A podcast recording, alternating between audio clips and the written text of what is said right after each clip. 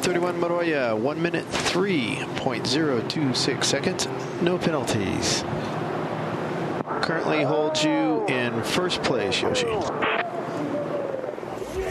Moroya is the world champion! Japan lift the tour title for 2017!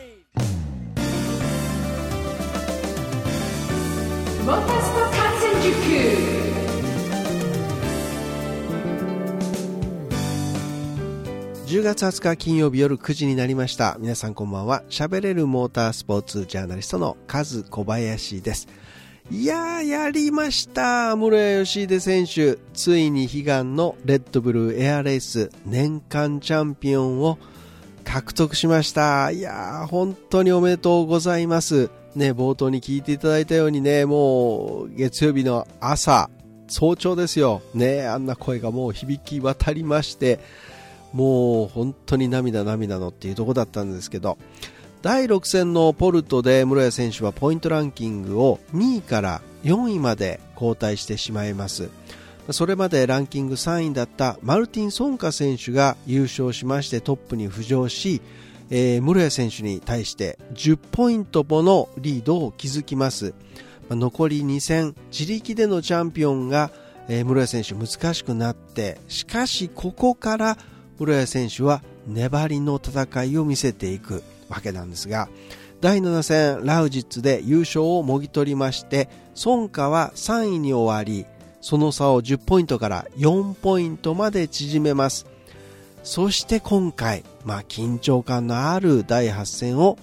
迎えたわけなんですけどね、まあ、今シーズン初めからキックオフミーティングとかにも参加させていただいて、えー、前線室谷義秀選手の声なんかもね、この番組でお届けしてきましたけれども、も応援もしまくりでしたが、いや、まさかね、チャンピオンまでこう獲得するとは、いや、なかなかね、思ってなかったんですけれどもね、正直申し上げると、ね、ところがです。村吉秀選手、レッドブルエアレースワールドチャンピオンシップ2017シーズンチャンピオン獲得ということで改めておめでとうございます。F1 日本グランプリが終わってもうまだまだね音声データの整理をこうしている中で先週は 2017FIA 世界耐久選手権富士6時間耐久レースが、えー、続いて開催されましてこれまた音声データがいっぱいありますからさあどれからちょっと皆さんにお送りしようかなと悩んでいったらばですねこれ村屋さんのアメリカ戦優勝とチャンピオン獲得というね、ビッグニュースが、もう週明けの月曜日の早朝にやってきたもんですから、いやいや、どう、これどうしようかなと。ちょっと想定外な部分もあったんですけどね。で、まあ F1 もウェックも、あの、残りのね、音声データをお送りしたいんですけど、まずはやっぱり、室谷秀選手の、えー、話題からお届けしようかなというところでね、えー、室谷選手の声はもちろんですが佐藤拓磨選手の、ね、声なんかもありますんで、えー、最後までねちょっとゆっくりとお付き合いいただければなと思います。ということでモタスポ観戦塾この番組はトータルカーメンテナンス25レーシングの提供でお送りします。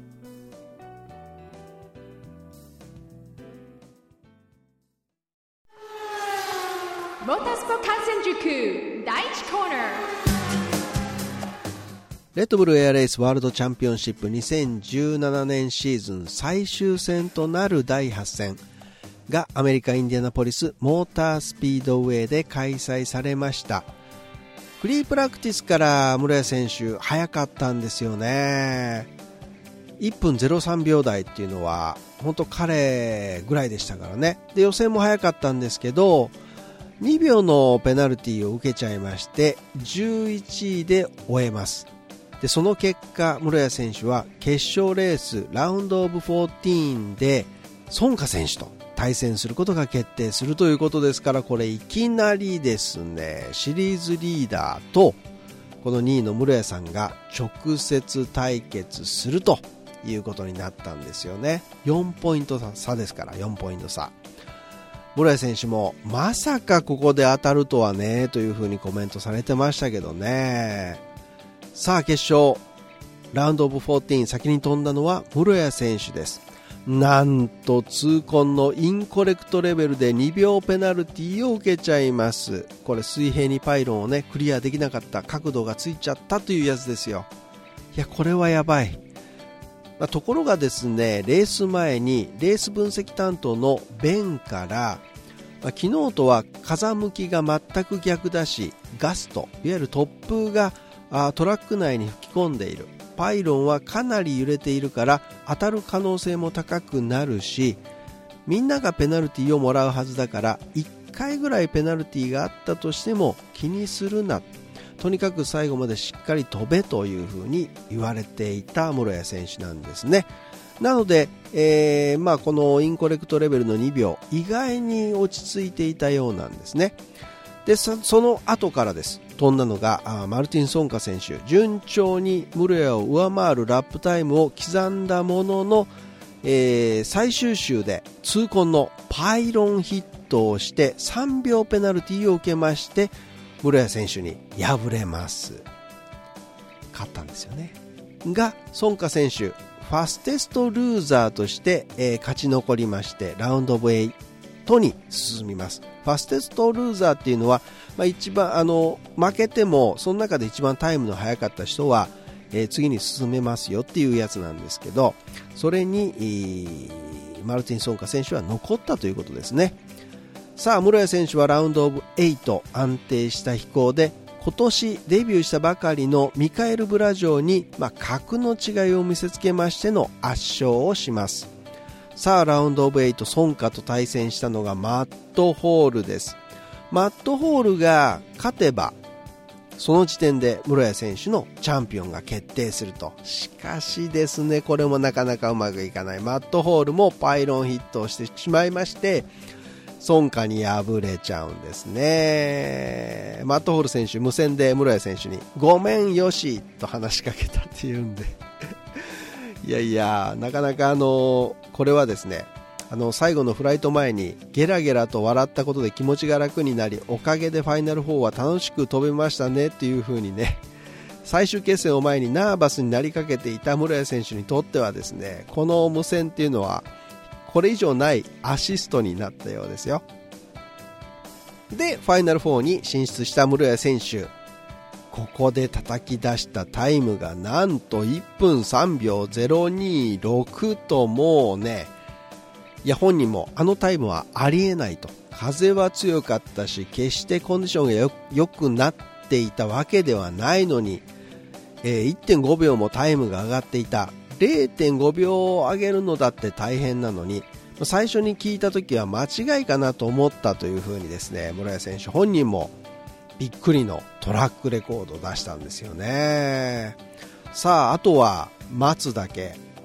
です。で孫家が2位に入っちゃえば室谷選手が負けになっちゃうんです。で、えー、先に飛んだ暫定2位がマティアス・ドルダラーだったんです。このタイムが1分5秒546です。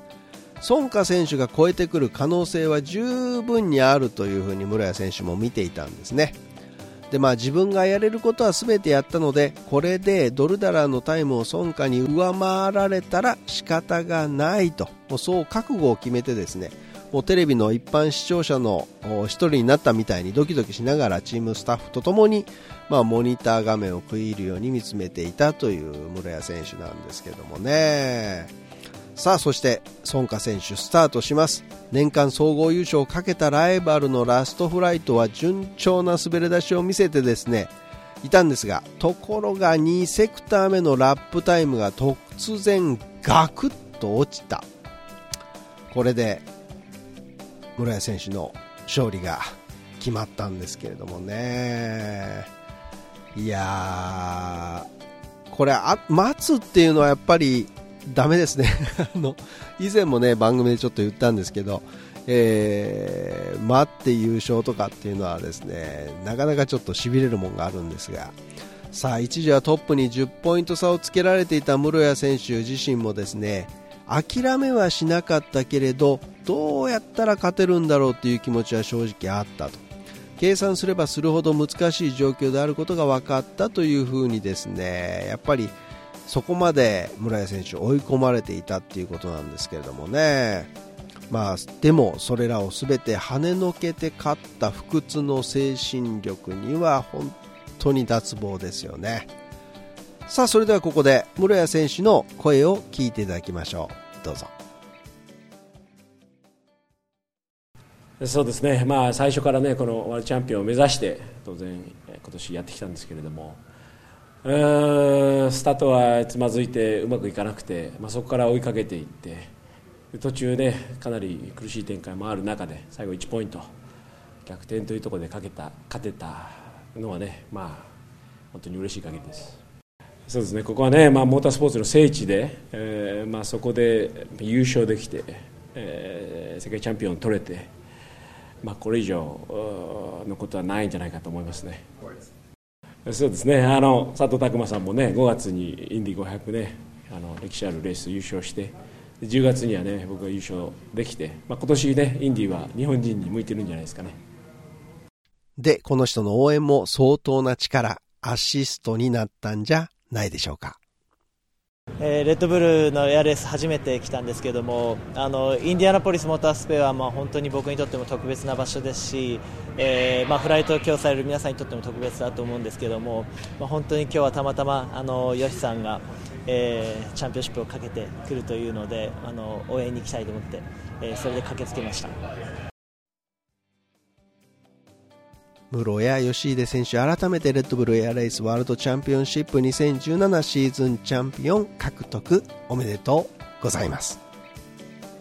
さて次は F1 日本グランプリの話題です。先週は土曜日に行われました前夜祭の模様を、まあ、現地収録音源でお送りしましたけれども、まあ、今週はですねちょっと変わった音声をお届けしようと思います。えーまあ、金曜日にあの鈴鹿サーキットで行われましたドライバーズミーティング、まあ、業界ではドラミドラミって言ってるんですけれども、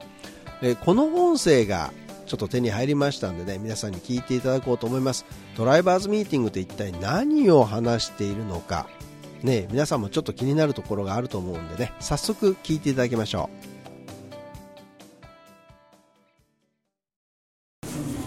First of all, does anybody have anything they wish to discuss concerning the last race in Malaysia? At the end of the race, after the end of the race, when Seb had, his accident, um, he jumped on the side of, uh, I think it was Pascal's car, which was very kind of you to, to give him a lift, but we had dispatched the medical car and he had just pulled up, in fact. And it been, I think it would have been a little safer if you'd just jumped in the medical car. Yeah, the team told me afterwards that the medical, medical car was 200 meters behind. It was following you, but uh, yeah, it would be a bit better if you if you did that, if you wouldn't mind. So one thing I heard that um, Sebastian did put the steering wheel back on. Seb actually took his steering wheel with him. Yeah. So. Um, I think it was a reasonable, common sense approach for us to take not to do anything about the fact that he didn't leave it on the car, fitted to the car. A, the race had finished, and B, the car clearly didn't need the steering wheel for the marshals to manoeuvre it, you know, which was the sole reason for actually asking you to leave the steering wheel with it. So for me, under the circumstances, it was not worth reporting to the stewards. Charlie, Rama. after the checker flag, are you allowed to undo the belt? No. All right. Any further? Well, I think Lew- Lewis has been doing it quite a lot. You say undo or loosen them? I think reasonably loosening them is, is reasonable, don't you? You should undo, and I thought you meant take them off completely. Yeah, I, I don't know if you can really undo them. I, I'm just asking because, you know, I think it's great for the fans, but I just wanted to make sure that. I think at the speed Lewis was driving at, I would have said that that was a perfectly reasonable thing to allow him to do. So you can undo them. Loosen them, I said, not undo them. I think there's a big difference. You, you cannot lose. I mean, I mean, you, it's very difficult to just lose everything. You, you need to to take it out. You know. I was asked a question, can you undo them? And I said, no, you should not undo them. But I think if you can loosen them off, then I don't see a big issue with that.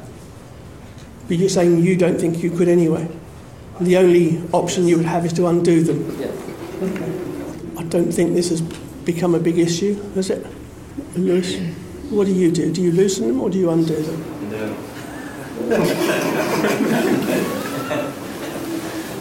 I don't do it very often, but sometimes. Montreal I did, and maybe other races. May have started something here, Emma. I think it's great. It's great for the fans because they get to see a bit more of the drive. So I don't just mm. wanted to get a clarification, you know. Why would you need clarification on it? Because sometimes you don't put the steering wheel back on and you can get a fine and it doesn't make sense when the wheels are completely out of the car. Uh, and just wanted to know. Interesting. Okay. We can clarify that if you really think it's worth it. I, I'm not You're sure. driving so slow, but I mean, Yeah. maybe Sebastian should keep his on. Generally, like, You're driving so slow, generally. So. Steering wheel belt? That is something that we've seen can happen, isn't it? Really. Um, needn't have, of course, but it did. And something similar could happen. You know, it's not a start an argument or whatever. I just want to know what can we do or what can we not do. and What what are the rules? It's as simple as that.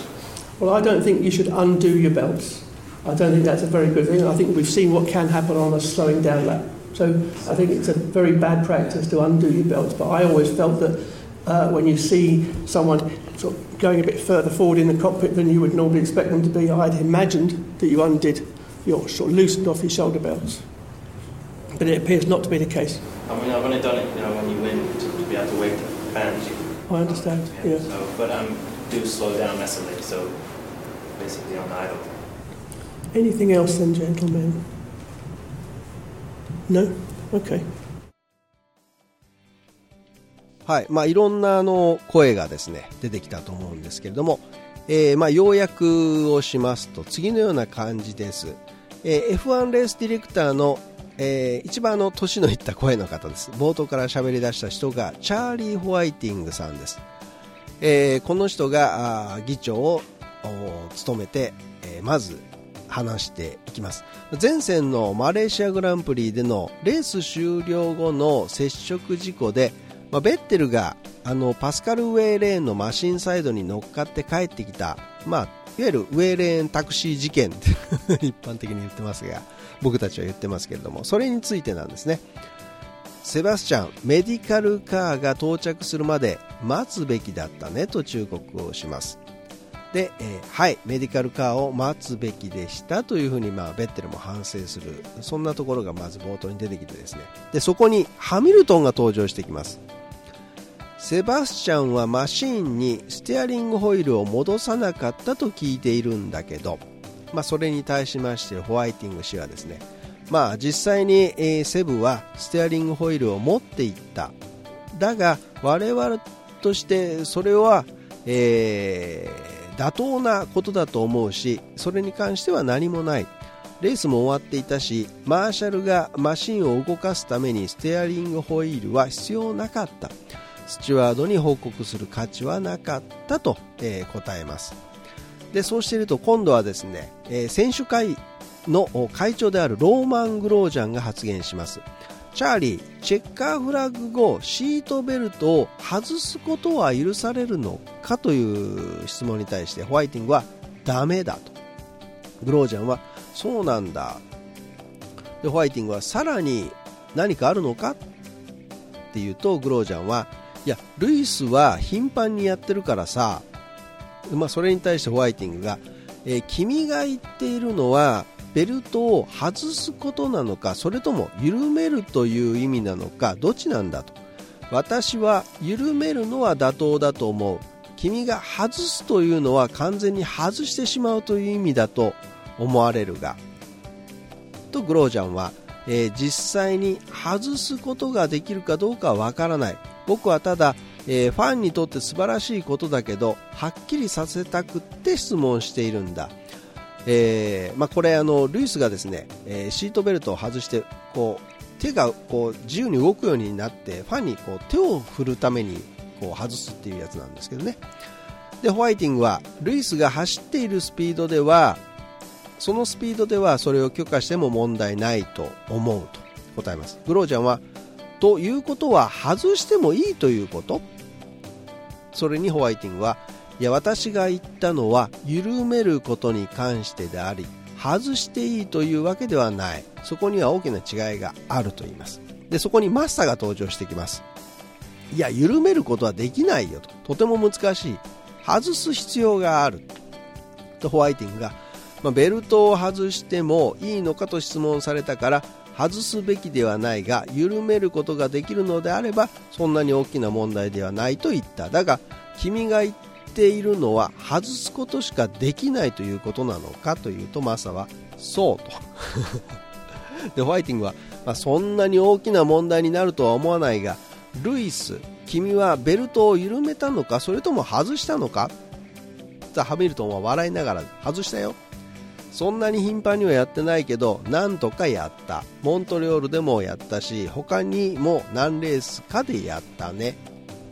グロージャンは、えー、ファンはドライバーをもっとよく見ることができるし素晴らしいことだと思っている。だけど明確にしておきたかったんだ。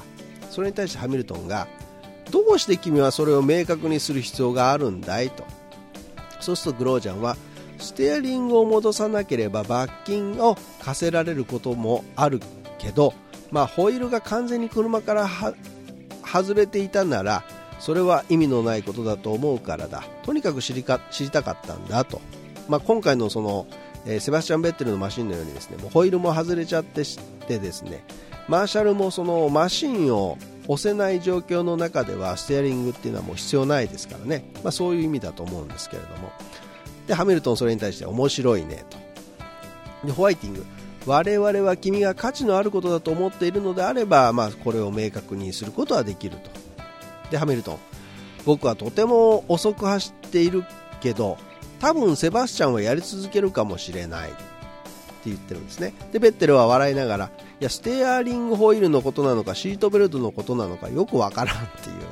そんなこう会話がそこで出てくるんですね。でホワイティングは、まあ、ベッテルのクラッシュは我々が目にしたことでもちろんこれは必要のないことだったが同じようなことが起きる可能性はあると。でグロージャンは、え、僕は何か議論を始めたいとは思っていない。ただ何ができて何ができないのかどういうルールなのかを知りたいだけでシンプルなことだと。でホワイティングは、えー、私はシートベルトを外すべきではないと思うしそれはあまりいいことだとは思わない。我々はスローダウンラップでどのようなことが起こり得るのかを、えー、目にしたと思うしそれはバッドプラクティス、まあ、悪しき慣行だと私は思うと。でベルトを緩めたのだと想像していたがそうではなさそうだねと。ハミルトン僕は優勝してファンに手を振るときにしかやっていない。でホワイティング分かったと。でハミルトンでも僕はかなり減速しているというようなですねそんなやり取りだったんですね、まあ、ベルトを完全に外している状況であのベッテルのようなクラッシュがもし仮に起こってしまうと、まあ、レースごとはいえですね、まあ、それなりのスピードですから怪我をする可能性がありますからね。えー、まあ、そんなことも含めての話だったんですけれどもおそらく、まあ、この後ですね FIA の中で話し合われることになるんじゃないかなと思います。さて、えー、今年4月に開幕していよいよ明日、明後日鈴鹿サーキットで全日本スーパーフォーミュラー選手権最終戦第16回 JAF 鈴鹿グランプリが開催されます。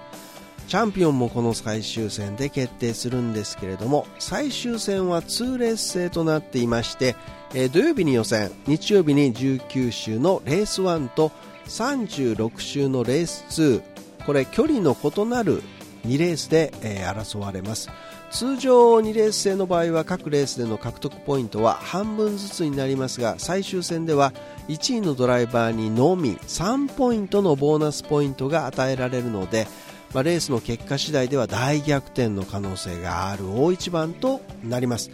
最終戦を前に石浦宏明は依然ドライバーランキングトップを維持していますがルーキーながら今季2勝を挙げて、えー、直近で3戦連続表彰台に立っているピエール・ガスリーがわずか0.5ポイント差で2位ということで熾烈なトップ争いを演じています。その後ろをフェリックス・ローゼンクビスト関口雄飛えー、などがですね自力でシリーズチャンピオンを獲得する可能性があるということでこの4名が名前として挙がっているんですけれども、まあ、最終戦で獲得可能最大のポイント数は18ポイントということですから、まあ、ランキングトップの石浦から計算上でいけばチャンピオン獲得可能な18ポイント差圏内で中島和樹アンドレ・ロッテラ小林カムイなどの実力者が連なっていると、まあ、予選から各選手の激しいアタック合戦が予想されるんですけれども、まあ、ピエール・ガスリーもね、フェリックス・ローゼンクビストもどちらかがチャンピオンを獲得した場合はですねスーパーフォーミュラ史上初となるまあ、デビューイヤーでのシリーズチャンピオン獲得という風になりますからね。またピエール・ガスリー選手は今シーズンすでにマレーシアグランプリより F1 ドライバーとして、まあ、スクーデリア・トロロッソからデビューしていて、まあ、この間の F1 日本グランプリでも鈴鹿サーキットを走っているということでね。この次のアメリカグランプリ明日明後日行われるアメリカグランプリを欠場して参戦ということになりますから本当に注目度の高い一戦となります。で今回はですね特別なルールがありまして、えレース2においては先頭車両が10周回終了した時点から、まあ、レース終了までの間に1セット、ま、4本以上のタイヤ交換が絶対に必要ということで、えー、ま、そんな義務ができましたからこの辺りのピット戦略っていうのも見どころになるのかなというところですがただ天気がねどうなるのかなというところです、まあ、台風も来てるしねレースはとても荒れそうです。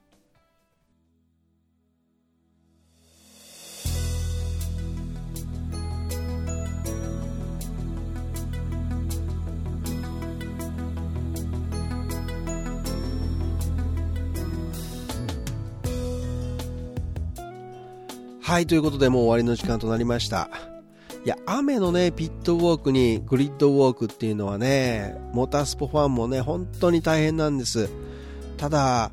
傘を持つ人は少なくないんですよね。先日のウェックでも、まあ、ピットウォーク、グリッドウォークともに雨でした。傘の人が多くてね、何度かちょっと目に刺さりそうになりまして、ちょっとビビっちゃったんですけれども、まあ、なかなか全員がね、カッパを着てっていうわけにはいかないんですけどね、まあ、カメラマンの方もねこう傘の間から撮影とかなったりしますからやっぱりちょっと大変なんですけど、まあ、この辺りで譲り合ってってところでしょうか、まあ、いずれにしてもね雨で体を冷やして風邪などひかないようにして観戦してください、まあ、鈴鹿サーキットには天然温泉クアガーデンっていうのがありますからね、まあ、ぜひぜひこちらもご活用になられることをお勧めいたします。ということでまあ、今週はここまでになります。お相手は喋れるモータースポーツジャーナリストのカズ小林でした。それでは皆さん良い週末を。See you next week バイバイ。